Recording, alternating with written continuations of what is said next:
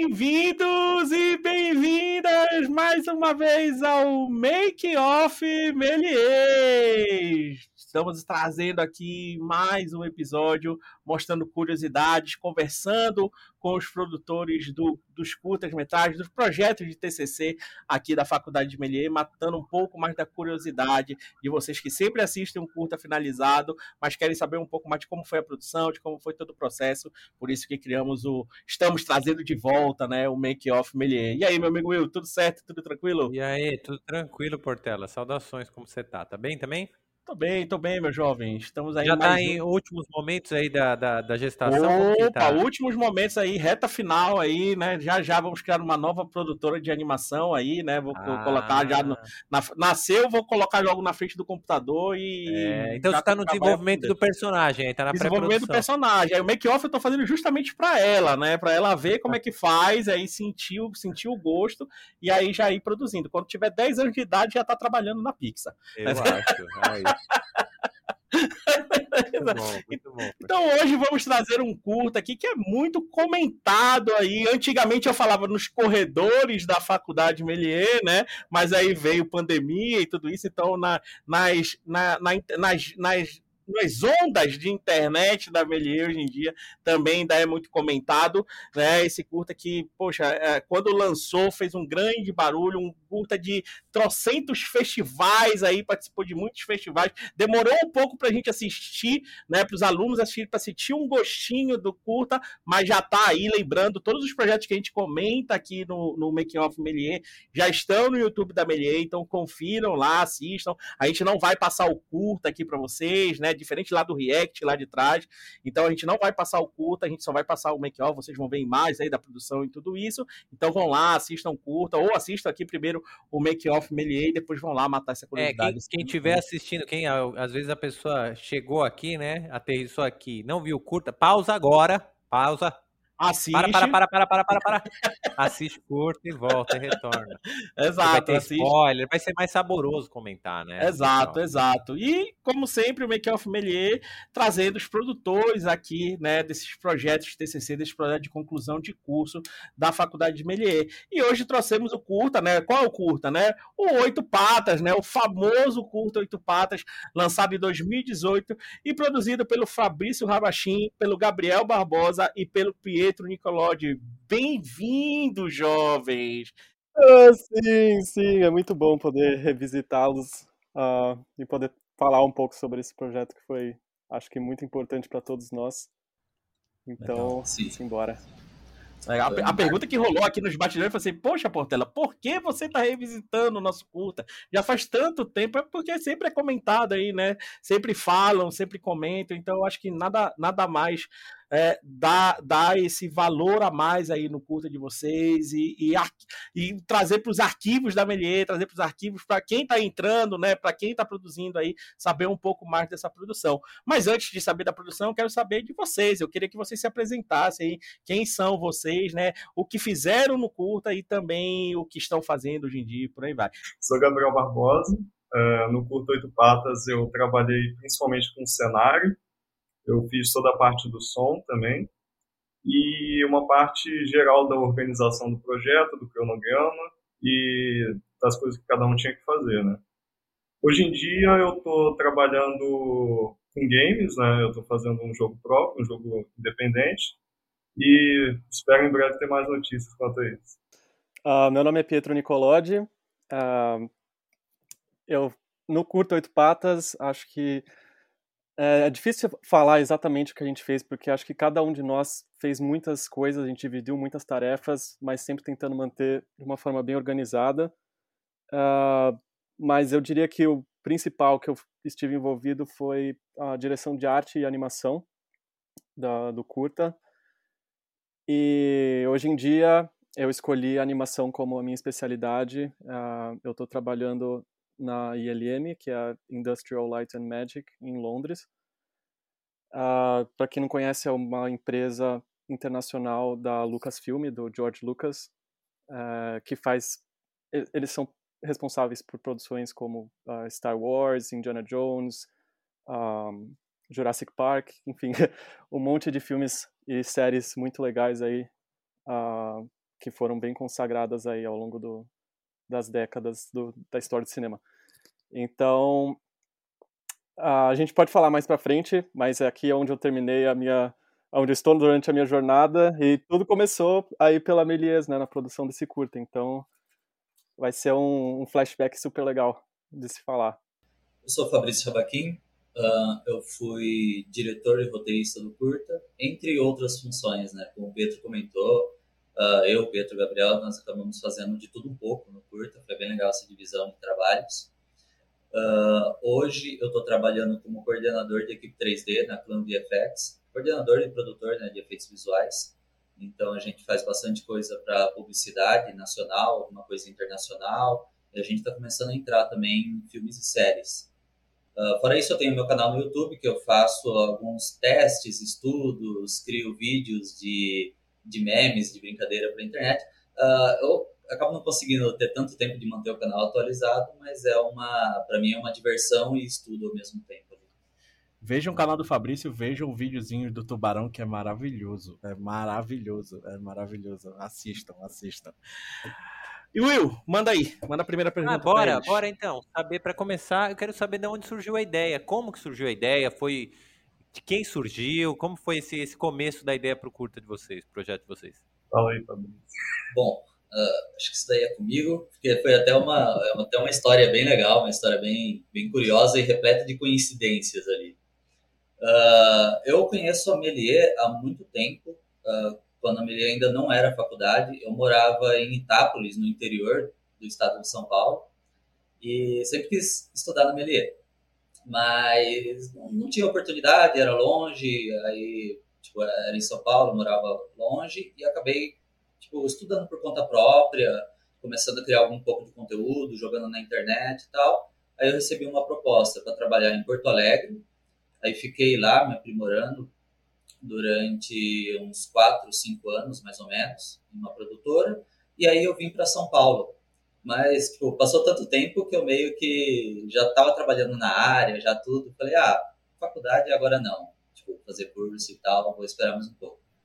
Aí, no meu emprego atual, na época, né, que eu trabalhava em uma pós-produtora para aqui no Filmes, uh, começou a surgir bastante oportunidade de colocar roteiros em editais para produção de curta e longa-metragem.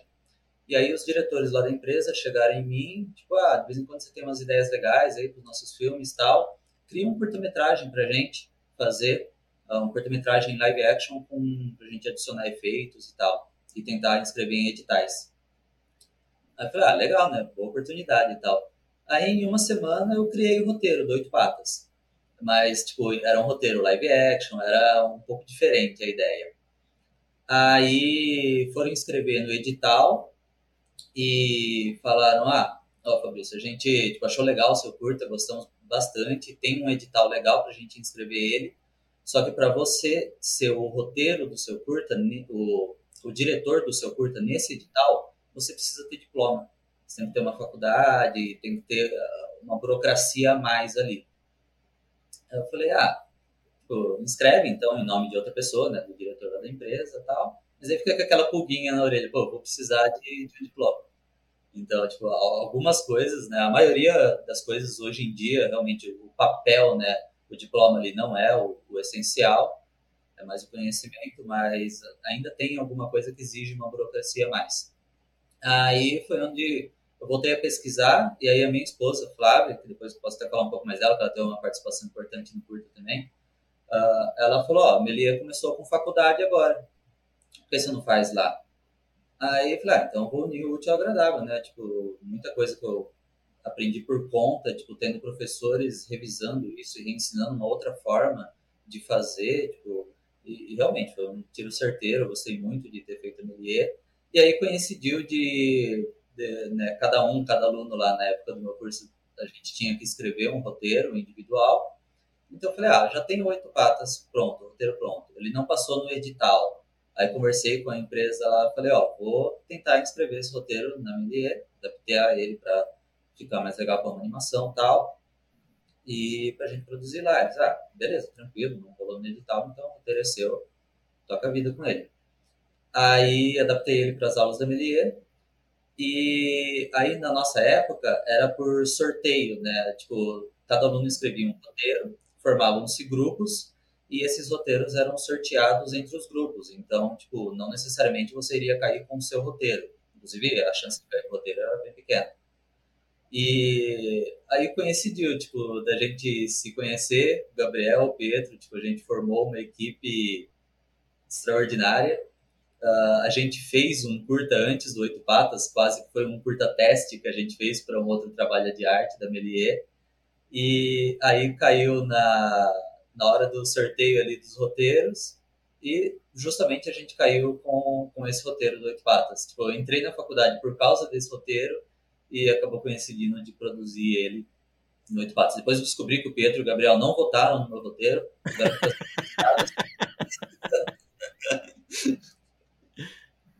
Mas foi uma feliz coincidência aí. Pô, que legal, já estava predestinado então a você produzir esse curta, né? A, a verdade pois é, é essa. Já, já, muito antes da melhor. Já tava, e deixa eu, durante, durante esse processo que eh, vocês juntaram um grupo, né? É, é, teve, teve alterações que o Pietro e o Gabriel comentaram ali durante o roteiro e tudo isso?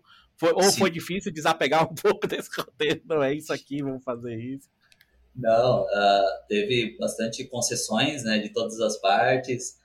Uh, eu acho que deu muito certo por causa disso, o nosso grupo. Então, tipo, a gente estava aberto a ceder né? Uh, a gente via muito, tipo, ah, uh, beleza, eu não gosto muito dessa ideia, mas do, dois, os outros dois gostam e tem uma outra coisa que, que eu acho que dá para mexer um pouquinho, então vou, vou ceder um pouco aqui para alterar um pouquinho lá e foi nessa. Então a gente conseguiu fazer um trabalho bem legal de adaptação do roteiro.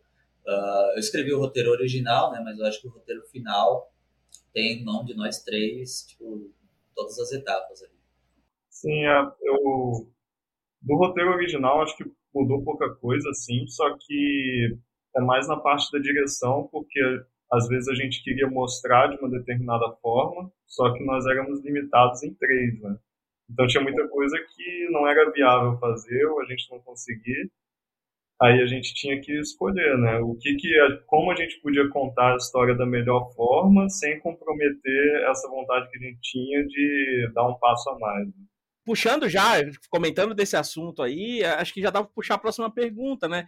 Qual foram, acho que como, uh, como foi o processo de criação do culta, né? Já começamos pelo roteiro aí falando, mas também qual foram os desafios, mas não só do não só do curta, né? Mas também individual, né? Acho que existiu muitos desafios individuais aí durante todo essa, o decorrer da produção do curta. E eu quero saber um pouco disso, como é que foi o processo do curta, tudo isso, e também como foram esses desafios do curta e pessoal também. É, é um, uma ótima discussão essa, e dá para começar de uma maneira muito simples, independente do curta, Oito Patas ou qualquer outro que venha a ser produzido.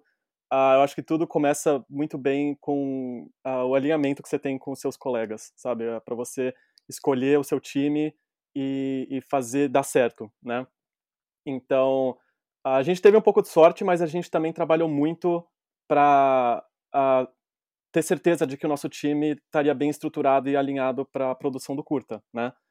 Então, desde antes da gente começar as disciplinas para uh, para iniciar o processo do curta, a gente já já se conhecia uh, pela sala de aula, já sabia o perfil de cada um, e acho que isso foi algo que nos uniu de uma maneira mais concreta. Uh, a gente conseguiu identificar que cada um de nós tinha seus interesses, era empenhado. Então, uh, eu acredito que o, o, grande ponto aí de triunfo da gente foi reconhecer um no outro é, que cada um queria é, algo sólido, queria que produzia algo bom, com, de qualidade, ao mesmo tempo muito respeitoso um em, em consideração ao outro. É, como eles comentaram, a, a gente sugeria alterações, a gente abria mão de coisas, é, porque a gente sabia que o que a gente queria no fim era algo que funcionasse e que contasse a história da melhor maneira, né? A gente ouviu muito, muito dos professores isso também, né? Então, é, tem que ter uh, humildade nesse, nesse aspecto, tem que reconhecer a ideia do outro e falar é, uma ideia melhor do que a minha ou melhor do que a dele, vamos discutir isso, sabe? às vezes não é a ideia inicial, mas a discussão gera outras ideias também. Então, para qualquer parte do processo de início, quando você está discutindo as ideias, ou para o fim, como que você quer abordar algo técnico, ou como que você quer uh, finalizar uh, os últimos passos, sempre vai ter que ter uh, passar por um critério de, de, de respeito, de, de amizade também, sabe? É, houveram outros grupos que tiveram conflitos e, e isso atrapalha muito na, na, produção, né? Conflitos pessoais ou de amizade. É, acho que isso também trabalha muito o lado profissional, é, mesmo sendo estudante, claro, de você saber manter a compostura para produzir algo em vez de ceder uh, por, por atritos ou, ou, coisas que não deveriam estar tá implicando né, no, no processo de produção. Então, isso foi muito interessante, porque deu muito certo para a gente. Uh, o Gabriel é uma pessoa extremamente comprometida e organizada, então, às vezes, eu e o Fabrício, a gente discutia coisas assim, loucas, e o Gabriel meio que trazia a gente pro, pra realidade, né, falando, cara, isso aí não vai dar tempo, cara, isso aqui, sabe, tem muita já coisa pra gente fazer, e realmente a gente queria abraçar o mundo, é, mas eu acho que a gente conseguiu abraçar o suficiente para todo mundo sair exausto e feliz. acho que talvez pessoalmente, eu não sei se o Pedro vai concordar, mas a maior dificuldade foi de acompanhar uma pessoa que já estava no mercado há mais tempo do que a gente produzindo. Né? No caso, o Fabrício, por exemplo, a faculdade usava o Maya, né, o software para o 3D, para animação, só que o Fabrício já tinha experiência no 3D Max. E aí ele sugeriu, ah, vamos fazer no 3D Max, que eu já tenho mais experiência, vou conseguir ajudar mais vocês. Só que a gente estava meio que, pô, mas esse um ano, um ano e meio, a gente estava aprendendo Maia, né? A gente vai migrar de software agora. Mas a gente foi mesmo assim e ao mesmo tempo que era uma dificuldade, né, de, de tipo, poxa, será que a gente vai conseguir fazer isso? Porque a gente, como aluno que estava começando, tinha começado nem um ano, assim, a gente ficava, pô, será que dá isso que, tá, que a gente está querendo, que a gente está sugerindo? É, e o Fabrício ele já era mais experiente, então ele guiava a gente nesse aspecto. Né? É, eu acho que, ao mesmo tempo que isso foi uma dificuldade, também acho que foi um dos pontos mais fortes, assim, porque ter uma pessoa mais experiente, assim, na, na equipe fez toda a diferença, né, de da gente conseguir chegar no resultado que a gente conseguiu e no prazo, né, coisa que realmente era bem difícil parando para pensar. Assim. Era raro, né? bem difícil. Fabrício? Exato. Uh, bom, eu, eu, confesso que eu judiei um pouco do Gabriel e do Pietro no começo, essa questão aí do software, porque eu, eu tinha muito concreto uma coisa na minha cabeça, que é eu quero tentar fazer algo diferente do que os outros estavam fazendo na época. E eu já trabalhava, né, já, antes de entrar na faculdade, como eu disse, eu já trabalhei por alguns anos e sempre com o 3D Max. Uh, eu entrei na faculdade com o intuito até de migrar para o Maya, mas eu já estava tão adaptado com o Max que eu comecei tipo nele desde a época do, do Plasma, que era uma versão totalmente resumida do Max que nem existe mais. E, e eu sabia resolver problemas que podiam dar. Então, é um negócio que no Maia eu não estava conseguindo lidar com isso. Então, tipo, acontecia algum problema e eu tinha que ficar esperando até o dia seguinte para poder tirar a dúvida, para poder tentar achar uma solução. E, e, no Max não. Então, eu conversei com eles eu falei, ó, é o seguinte, a, a ideia é a gente tentar ter simulação de tecido para roupa, tentar fazer cabelo com fios. Só que o negócio que a gente levou durante todo o curta é antes da gente falar para o professor que a gente vai fazer dessa forma, a gente tem que provar para nós mesmos que nós conseguimos fazer dessa forma. Então a gente fazia teste, e aí fazia teste numa esfera e dava certo, aí jogava no personagem e dava tudo errado. né? Então a gente foi muito uh, se desafiando durante o curta. Para mim foi um desafio bem grande também, uma porque eu nunca tinha trabalhado em equipe, Uh, tipo, eu, nas duas produtoras que eu trabalhei antes do curto, eu sempre fui o, o cara da pós ali, me chamavam, tipo, ah, tem um problema aqui, ah, deixa que o cara da pós resolve. Então ficava nessa. E aí uh, eu acho que uma dificuldade grande também pessoal que eu tive durante o curta é que enquanto eu estava produzindo o curta em grupo com eles, eu estava fazendo todos os efeitos de um longa-metragem ao mesmo tempo. O longa-metragem é O Segredo de Davi, que inclusive vai estrear na Netflix, acho que esse mês ou mês que vem, alguma coisa assim. Uh, e, e, eram muitas cenas e muitos efeitos, e eu me desdobrando, e eles ficavam me zoando porque eu não dormia. E aí, tipo, ao mesmo tempo que, que eles estavam aprendendo Maya na faculdade, eu estava ensinando o 3D Max por fora para conseguir né, acompanhar. Uh, eu acho que uma coisa que o Pietro falou que, que é muito importante, eu e o Pietro, tipo, a gente sempre foi na loucura das ideias, e aí a gente tava fazendo negócio lá, do nada, meu, vamos jogar um squash aí para relaxar, vamos jogar um ping-pong, não sei o que lá. E o Gabriel era o cara metódico, é o cara que colocou as coisas no eixo. Não, não vai dar tempo. Se vocês quiserem fazer isso agora, a gente não vai conseguir ter o negócio. E eu acho que a gente, desde o começo, identificar o perfil de cada um uh, foi essencial. Então, tipo, o Pietro, um cara super criativo, super uh, que entende muito bem da, da parte visual de tudo ali, da parte de animação. Ele não conhecia as ferramentas, ele não sabia exatamente como manipular, como fazer rig, nem nada disso, mas ele sabia onde tinha que chegar, qual que era o resultado final que tinha que ter.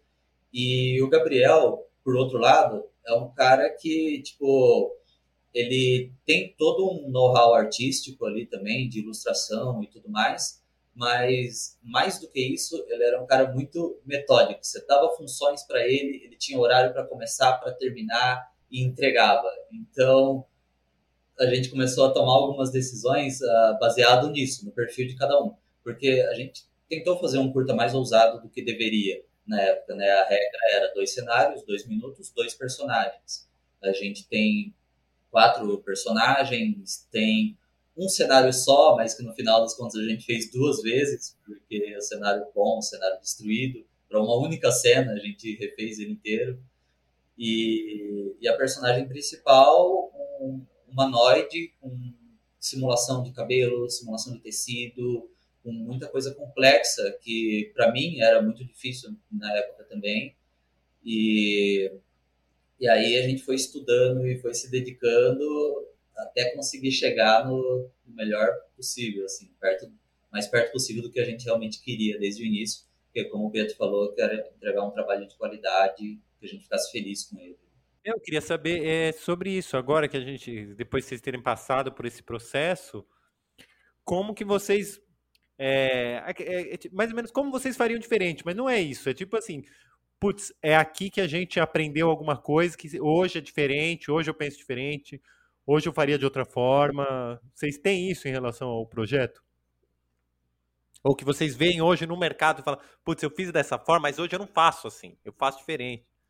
Sim, é, não, é um negócio que é, é, tem que levar em consideração, que são momentos diferentes, uh, níveis de conhecimento diferentes, né? Então, eu não posso dizer nada em relação a que eu me arrependi ou que eu não gostei, porque foi o que deu para fazer e superou as expectativas iniciais, entendeu? Então, uh, durante a produção, você queria puxar e puxar mais. É, falando de animação, por exemplo, que é a minha especialidade agora, uh, eu sabia que tinha muito o que melhorar, mas eu sabia também que levava tempo, é, especialmente porque eu não tinha experiência, então era trabalheira ali, né?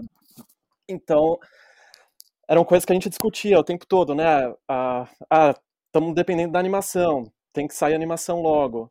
E aí eu falava, não, não, mas ainda, sabe, não tá legal, tem que ir mais, tem que ir mais. Mas aí temos que atingir um, uma meta e, e partir para próximo, para a próxima etapa da produção, né? Então, naquela época, eu sabia que dava para ser melhor, mas era o que dava para ser feito, né? Hoje, uh, eu consigo ver com olhos uh, mais treinados e eu vejo que é uma animação uh, decente pro nível do estudante, né? mas a nível profissional, é, coisas seriam feitas de uma maneira diferente, a, a maneira de produção poderia ser um pouco diferente também. Uh, mas é claro, isso você só consegue notar depois de você passar por várias outras produções, vários outros estilos de produção. Então, curta-metragem é um, é, um, é um produto que você pode gerar, mas uh, comercial é outro, filme é outro, série é outro. Uh, então, você consegue pegar diferentes uh, mecanismos né, de cada um desse, dessas áreas identificar depois que você tem a experiência, saber, ah, esse aqui seria o melhor, a melhor abordagem, né, de ser feita. Uh, eu acho que a gente mandou bem uh, dentro do que a gente tinha em mãos, né. O que poderia ter sido melhor, é, referências, talvez, ajudam muito, muito, muito, muito. É, a gente tentou, a gente tinha isso em mente, mas, por exemplo, meu repertório de referências era muito menor do que o que eu tenho hoje em dia. E eu acho que para qualquer área da produção, começando lá do, uh, do roteiro ou de concept, por exemplo, concept é algo que você tem que ter inúmeras referências, né? Uh, você tem que ter uma ideia criativa, né, da, da onde você quer iniciar e às vezes até da onde você quer chegar, é, mas às vezes você não tem algo palpável, então as referências vão trazer muita informação visual e de estilo para você uh, começar a moldar né, o, uh, como que o seu cenário vai parecer, como seus personagens vão parecer, se realmente aquele estilo ou aquela a, a ideia que você tem é, su, dá o melhor suporte para a história. Acho que isso é, é essencial também. Você buscar referências à toa, às vezes é uma perda de tempo. É, você procurar referências tendo uma direção é mais eficiente, né? Uh, mas, de novo, se você está numa, numa fase, assim, explanatória, o máximo de referências que você tiver, o melhor para você, o máximo que você consegue falar com outras pessoas que vão te dar inputs uh, que, assim, você não tinha pensado antes também, isso ajuda demais. E algo na indústria que, assim, tem um valor imensurável é com quem você trabalha, tá? É, independente da área, de novo, que você estiver, os seus colegas, às vezes eles são extremamente talentosos e eles vão te trazer coisas que você não vai, não vai ter por si só, né? Uh, aqui eu trabalhei em Londres na Frame Store e agora na ELM e, meu, a galera é absurda, né? Você está é, trabalhando com pessoas que estão ali no mercado já há bastante tempo e fizeram produções que você olha e baba, né? De uau, uh, desde antes de você imaginar que você queria ser um animador, um, uh, um pessoal de, de comp ou, ou de luz, enfim. Você olhava aquilo e falava, uau, meu, né, um negócio tão distante, tão incrível e extremamente refinado, e agora você está ali no meio e você está olhando para eles do seu lado e você pode falar com eles porque eles são pessoas comuns, normais, eles são bons, mas eles são seu colega também... de trabalho, né? exato, exato. Ah, então isso, isso é muito bom. Esse lance do que o Pedro falou do, da, das referências é muito real na época, porque a gente ficava desesperadamente no ArtStation, no, nas redes sociais, procurando alguma coisa que parecesse com aquilo que a gente queria montar, né? não só que parecesse, mas que fosse viável da gente também conseguir chegar lá, né? Porque às vezes a gente vê muita referência, muita animação, só que foram empresas grandes que usaram render farms gigantes e que não, ia dar, né? Então, de cabeça assim a gente não sabia, então a gente teve que pesquisar bastante para a gente chegar naquele look que a gente queria bater no final, né? É, quanto à faculdade, assim, quanto ao processo de fazer o curso, eu não me arrependo de nada eu acho que a gente operou no nosso limite máximo, acho que não tinha como botar mais nada ali no meio. É, acho que é um lance pessoal, assim, porque na época da faculdade eu, eu ia para a faculdade de manhã, almoçava por uma hora assim e trabalhava full time à tarde, né, até as 9 horas da noite. E aí tinha que fazer os exercícios no final de semana ou depois do trabalho. E E sei lá, será, eu acho que teria sido uma experiência assim, ainda mais prazerosa se eu pudesse ter tido a oportunidade de ficar à tarde assim na faculdade, conversar com o pessoal, porque muita gente ficava, né? Muita gente compartilhava as experiências do curta junto, só que eu tinha que sempre estar em casa porque eu trabalhava à tarde, né? Mas fora isso, cara, eu não tenho nenhum arrependimento. Eu acho que foi uma experiência muito boa, assim. Eu realmente não me arrependo de nada. Gabriel, você que fez a sonorização do curta, né? Isso. Que é genial. Você já tinha feito alguma sonorização do, de curta, alguma ou você meteu a cara assim? É, então, eu, eu, há uns anos atrás eu tinha mexido no FL Studio, né? Que é um programa de áudio que eu uso até hoje. E eu tinha estudado um pouquinho de teoria musical, assim, coisa básica, assim. E eu gostava de mexer com os sons lá do programa e tal, porque ele vem com sintetizadores e tal, né? Aí eu ficava só experimentando, assim. Aí quando chegou a parte de fazer o som, eu falei pro Pedro Fabrício, olha, eu acho que eu consigo fazer. Eu faço aqui alguma coisa, eu mostro para vocês, se vocês falarem que tá bom, então mantém, né? Aí eu fiz lá, gente, todo mundo gostou, teve várias alterações assim ao longo do processo, né? Não ficou bom de primeiro, eu tive, não tinha experiência nenhuma, né? Tive que fazer tudo do zero. Mas é, é, pouca experiência assim, e tentando, tinha referência onde queria chegar, os outros iam dando feedback, e a gente chegou lá, né? Boa. Ficou, porque o, o, som do curta é de, de bater pau aqui. A gente fala tanto da imagem né, do curta, e o som do curta é, é maravilhoso. Ouçam depois o curta aí, galera. Fabrício, por favor. Bom, uh, já emendando para falar do som do curta, que foi, acho que, que legal também, um negócio que a gente fez, é que desde a primeira versão Bom, não da primeira, da segunda, na real, né? Porque na primeira versão do Animatic ela começava faxinando a casa e tocando uma música muito louca. Uh, mas a partir da segunda versão, uh, a gente já tinha que o caminho do som definido. Né? A gente foi pegando de outros curtas, tem um curta, curta acho que era Loom, que era uma aranha atacando uma borboleta, todo em slow motion, que tinha uns sons muito bons, e, e era isso que a gente queria trazer para o curta. Então, a gente foi desenvolvendo essa parte uh, nos animatics, mas sem saber quem ia fazer no final. E aí, no final, que o Gabriel, a gente, pô, nós vamos ter que contratar uma empresa de áudio, o que, que a gente vai fazer e tal. o Gabriel, não, deixa comigo que, que eu acho que eu consigo. Aí a gente ficou feliz.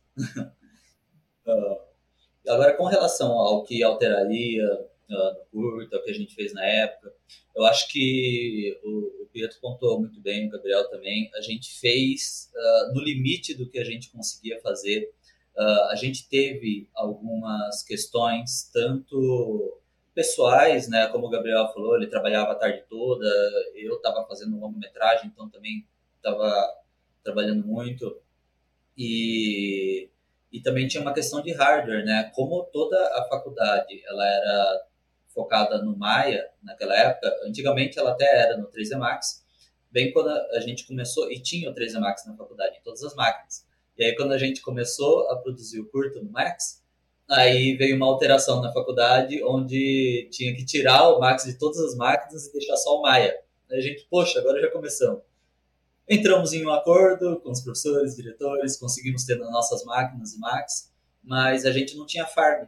Então, o, o oito patas inteiro foi renderizado em um computador só, só no meu computador de casa, e no da minha esposa, algumas cenas que ele era um computador mais simples, Uh, então, a gente teve que, desde otimizar muito processos, então a cena do quarto toda destruído, por exemplo, a gente passou para o Gabriel, ó, oh, Gabriel, tem que ficar incrível, tem que fazer umas texturas muito legais. Tal. Ele Toma fez aí. alta resolução, fez um negócio muito... E aí levou sete horas para renderizar um frame. E, tipo, a sequência toda era enorme. Eu falei, nossa, e eu tô usando o mesmo computador que eu tava usando para renderizar, eu tava usando para fazer o longa-metragem, para trabalhar, para estudar, para fazer todo o resto. Eu falei, não posso deixar o computador parado renderizando. Então, vamos otimizar. Aí, tá, tudo o que tá lá no fundo, que não é primeiro plano, eu vou tirar bump, vou tirar displacement, vou tirar tudo que eu sei que pesa no render, deixar o mais simples possível. E, o esquema das teias de aranha também, a gente não, não conseguia chegar num resultado legal, interessante de teia Aí o Pietro pintou no Photoshop, então são vários planes com opacidade que a gente foi distribuindo. A gente conseguiu otimizar tanto essa cena que de 7 horas por frame passou para 17 minutos por frame. E, e o, o, resultado visual quase não mudou, assim, a gente conseguiu adaptando, alterando coisas, chegar meio que no mesmo visual. Uh, mas a gente cometeu alguns erros que hoje a gente não cometeria. Um que o Pedro sofreu um pouco foi na hora de criar as expressões, né, os morphs ou blend shape das expressões da personagem. Que a gente falou, pô, vamos fazer um negócio bem realista, então não vamos na modelagem deixar ela simétrica, vamos fazer umas variações, né, de um lado da face e do outro. E aí a ferramenta de simetria na hora de fazer as expressões não estava funcionando bem porque a personagem não estava simétrica. E e aí a gente acabou tendo que fazer todas as expressões de um lado e depois remodelar todas elas do outro lado do rosto. Tipo, hoje em dia a gente teria feito a personagem simétrica e depois teria criado um blend shape de assimetria nela, depois de ter todas as expressões e tudo. Então hoje é um negócio que, meu, resolve muito rápido. E na época a gente engatinhou um pouco ali até conseguir resolver. Foi do modo mais difícil, mas resolvemos. Uh, e várias outras coisas, né? Muitos efeitos. Uh, a cena do corredor, ela quase ficou fora do curta, foi a última cena, era uma das mais complexas e acabou ficando por último, justamente pela complexidade. Ela ia ter névoa, ia ter poeira caindo do teto, da parede, então a gente foi abrindo mão de coisas que realmente não conseguimos chegar. Uh, e aí sempre levando para outro caminho. Pô, poeira não vai dar tempo, a gente não tem máquina para simular isso, para fazer um negócio muito bom. Então, vamos forçar na textura, vamos fazer uma mudança de textura muito louca ali, porque textura é algo que, beleza, já vai estar ali de qualquer jeito, vai ter que renderizar. E, e aí, né, no meio do processo, vão surgindo outros desafios técnicos. Então, tipo, ah, o cabelo da personagem ali tá legal, funcionou, mas não estava funcionando a dinâmica dele. Então, a gente teve que fazer uma geometria base, fazer uma dinâmica quase manual ali para ela guiar o cabelo. Aí a, a, minha esposa, Flávia, ela acabou participando no background de todo o curta, inclusive adotando o Pietro, porque a gente falava que o Pietro era nosso filho até na época, porque ele dormia na casa, a gente virava noites fazendo, e até um, um, uma história legal, que tipo, nem tem relação ao Oito Patas, mas foi algo que nós três passamos no curta anterior, uh, que foi o... É, o Romantic. É, o Romantic que no último dia antes de entregar o curto, o curto não estava pronto ainda, o Pietro passou a noite em casa e a gente fazendo, e aí ia começar a aula e a gente liga pro Gabriel, Gabriel, atrasa o professor aí, dá um jeito, chuta a canela dele, vem chuta a, gente, a, cara dele é bom. Tem que chegar, tem que dar tempo de chegar com o curto aí. Então, e no Oito Patas, tivemos vários dias de assim, tipo, porque tem as apresentações, né? então tem a apresentação de modelagem, a apresentação de rig, e eu falei, meu, a gente tá fazendo um curta tão, tipo, fora do caminho. Não é que a gente foi, tipo, os primeiros a ter ideia de fazer um curta assim. Muitos outros grupos tiveram também. Só que não tiveram, ah, realmente tem essa barreira técnica, né, de chegar em algo. Não é porque, tipo, eu quero fazer simulação de tecido, que só querer já é o suficiente. Tipo, tem também uma questão técnica e uma questão de equipamento, de hardware e tudo mais. E, e, vendo hoje, então, tipo, tem muitas coisas que seriam feitas diferentes, que poderiam ser melhoradas, toda essa questão da referência. Eu vou até tentar achar, uh, eu fiquei de mandar para o Portela alguns materiais de produção ali. Uh, eu tenho um apanhado de todo o material que a gente apresentou durante né, o curso da faculdade, mas também tem alguns materiais que a gente gerou por fora. Então, a gente fez esse curta em live action, gravando que acabou sendo mais usado para gerar memes e figurinhas para o nosso grupo do que efetivamente referência. É, tem coisas também que a gente tem que considerar que a gente fez muito bem, eu não sei se ah, por instinto, uh, mas que também estão uh, muito próximos de como é feito no mercado de trabalho. Acho que a parte de planejamento foi essencial, uh, porque tanto como se foi falado em otimização, mas também saber como abordar um, um, problema ou evitar problemas. Então, a quantidade de planilhas que a gente teve, né, a quantidade de documentos escritos é, com uh, organograma, cronograma, tudo isso ajudou muito a gente a não perder tempo com coisas não essenciais. E, enfim, a gente tava com um dilema que a gente queria atingir um, uma qualidade muito alta, é, então isso foi muito bom para nos restringir. Inclusive, quando eles estavam comentando aí de detalhes e tudo mais, me veio a cabeça do, da quantidade de coisas que, na verdade, a gente não consegue ver no, no curta, mas eles estão lá e, tipo, totalmente desnecessário agora, mas a gente não sabia. Esse é o problema, né? A gente chegou em nível de detalhe que no quarto dela tem um, um, um pequeno mosaicozinho, um, como é que fala? Um negócio para você colocar anotações e tal. E a gente escreveu as anotações e, tipo, colocou tudo lá. É e, ai, tem que fazer com um letras diferentes. Exato, exato. Então tinham post-its lá que foram escritos por amigos ou mãe, ou não sei das quantas. Então a caligrafia era diferente. E, meu, você nunca vai ver isso. Eu acho que nem aparece, sabe? Dependendo do ângulo da câmera, do desfoque da câmera. Então, fica a dica de quanto mais você conseguir saber o que vai aparecer no curta, foca nas coisas que vão aparecer no curta, não do tipo, vamos, vamos fazer tudo completo, vamos deixar, tipo, o quarto nos trinques. Agora o, o Gabriel tá me xingando pra caramba, porque ele já sabia disso, mas a gente fez de qualquer jeito. Ele, meu, isso aqui não vai aparecer. A, gente, parte não, eu não sabe. Né, na verdade. A parte interna do livro, né? Gabriel tem que fazer as ah, páginas do livro, porque eu, quando ela ia bater na prateleira, ele vai cair aberto, e aí a gente tem que ver tudo que tá escrito dentro. E, tipo, ficou oposto a câmera, ninguém nem vê livro naquela Eu acho série. que é a pegadinha do Fabrício até hoje.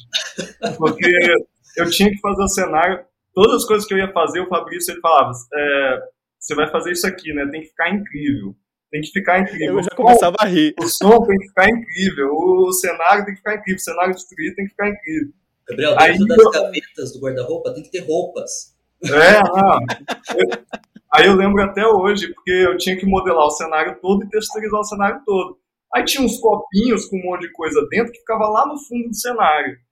Aí eu tive que pegar cada copinho, com a canetinha, com a régua, com o lápis, texturizar tudo no, no Substance Painter, com bump, com os negocinhos, reflexo. No, no, no curso não dá pra ver nada disso, tipo, fica invisível assim no fundo, não dá pra ver nada. O foco da câmera, tipo, se não tivesse textura, ninguém sabe. Ainda mais no quarto. Ainda mais no quarto destruído, que tá mais escuro ainda, aquela parte nem aparece, eu tive que texturizar duas vezes, porque ainda ia ter o quarto destruído. Aí, aí chegava o Fabrício Pedro com aquele. um print do, acho que Monstros S.A., algum filme da Pixar que tinha lá um personagem com vários livros na mão, e todos os livros tinham capas específicas diferentes, assim, que faziam referência a alguma coisa, ó, tem que fazer igual assim, ó. Aí pegava, fazia os negócios, fazia, fiz a capa de cada livro, nada aparece, né? Acho que, é, acho que é de fato é um Mas, ó, tem um ponto bom disso também, um ponto muito bom.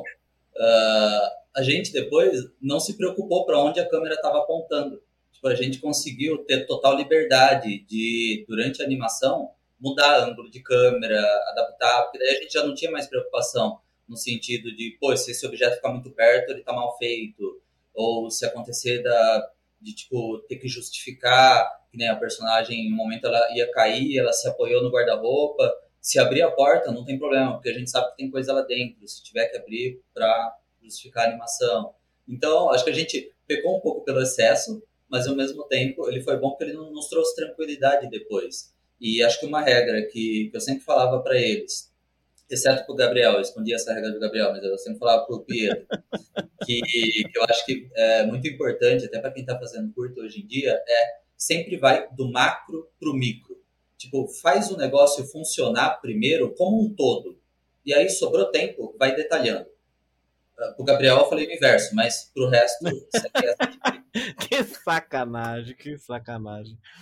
Pessoal, é, queria agradecer a presença de vocês aqui, de vocês colocarem aqui essas curiosidades, colocarem um pouco de como foi o processo aí do Curto Oito Patas. É, eu sou a gente fala bastante, fala, ainda comenta bastante sobre o curta de vocês, mesmo o curta sendo, sendo entregue em 2018, né? Então, por isso que a gente quis trazer vocês aqui. Pode ter certeza que outros curtas aí também serão revisitados, porque vira referência, né? Querendo ou não, vocês viraram referência como primeiro, primeiro um curta ali de estudantes e tudo isso, numa qualidade.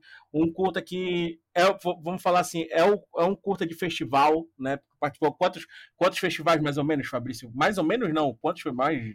Sim, bem mais de 50. Mais 70 festivais, eu acho. Eu até queria fazer um agradecimento especial, né, para Flávia, que ela é minha esposa, e tipo, eu, Pedro e Gabriel, a gente fez o curta. A gente tinha a ideia até, pô, vamos inscrever ele no Animamundi, em um lugar ou outro. Mas aí depois de pronto, tipo, a Flávia, minha esposa, ela começou a se interessar por essa parte de festivais, parte burocrática. Hoje ela trabalha com isso, então até o Oito Patos deu um empurrão nela nisso, ela trabalha junto com a Melier. Grande parceira, grande parceira. E, e ela começou a colocar em festivais, colocar, colocar. Foi um negócio que, tipo, surpreendeu a gente, né? A quantidade de, de festivais que foi aprovando o nosso curta ele não, obviamente, ele não foi premiado em todos esses festivais, né? Só que ele foi selecionado em todos esses festivais. Então, todos os festivais que a gente tem lá no, no cartaz do curta, uh, minimamente selecionaram o nosso curta para exibição. Isso foi muito gratificante que a gente acabou vendo o resultado, né? Sim, isso como e para os profissionais, né, que vocês são hoje em dia, isso faz essa seleção, né, essa diferença para o festival faz uma, uma grande diferença aí, né? Porque poxa, eles, eles tiveram ali, né, colocaram um projeto deles em tanto esses festivais, então vamos olhar melhor, né, para esse, esses profissionais aqui. Até e não é à toa que hoje em dia vocês estão nesses nos postos que vocês estão, né? Até comentando aqui rápido, Pietro e Fabrício estiveram lá, né, no, no, na vinheta de Annecy também, por causa do curta, né, do, do trabalho deles sobre o curta, foi bem, bem interessante e isso foi levando cada vez mais, né, vocês para frente. Gabriel também agora fazendo. Gabriel, de que é o jogo? Comente aí, quer comentar um pouco do jogo? Sim, uh, podem me seguir no Twitter lá quem quiser, é arroba Barosa, o O é um zero, né? Porque não tinha usuário. Mas enfim. é, eu estou postando semanalmente updates lá do jogo e está previsto aí para ter uma demo esse ano ainda. Olha aí. Então, aguardamos. Vamos aguardar aí. Já já a gente está jogando o jogo do Gabriel. E galera, considerações finais. Se vocês quiserem mandar um abraço aí para quem vocês quiserem, agradecimentos, por aí vai. Fique à vontade antes da gente finalizar aqui o nosso make-off Melier. Quem quiser começar aí, fique à vontade. Nossa, na real é, é bem isso mesmo, Portela. Né? A gente sempre ah, lembra com muito carinho do, dos professores, do, das experiências que a gente teve na, na Melies, tanto de formação quanto de, de amizade, né? De estar tá lá todo mundo junto, todo mundo com um objetivo comum. Então, é, por todas as experiências, a gente, acho que falo por todos nós, né? Somos muito gratos aí pra, pelos professores que deram essa assistência, nos questionaram muito e depois nos apoiaram muito, né? Foi uma transição muito, muito bacana. Uh, e também os amigos, os amigos, né? Porque cada um acaba tomando um, um rumo, né? Uh, e a gente nem sempre mantém contato com todo mundo, mas as lembranças são muito boas e a gente sempre espera que todo mundo seja bem sucedido, né? Exato. É, eu gostaria de agradecer também aos professores, a todo mundo que, que de alguma forma, né, esteve com a gente. Inclusive, agradecer aos pais do Pietro, que aturaram a gente, fazendo bagunça na casa dele, irmão do Gabriel, que liberava ele do trabalho de vez em quando para a gente conseguir resolver alguma coisa urgente, uh, todas as pessoas de background ali da nossa família, né, que de alguma forma uh, apoiaram, uh, ajudaram também. Sempre a gente tem né, que, que, lembrar desse suporte aí também. É muito importante, tipo, você tipo, você tem o seu grupo, você tem que estar tá bem com o seu grupo, mas também você tem que estar tá bem com as pessoas que convivem com você, né?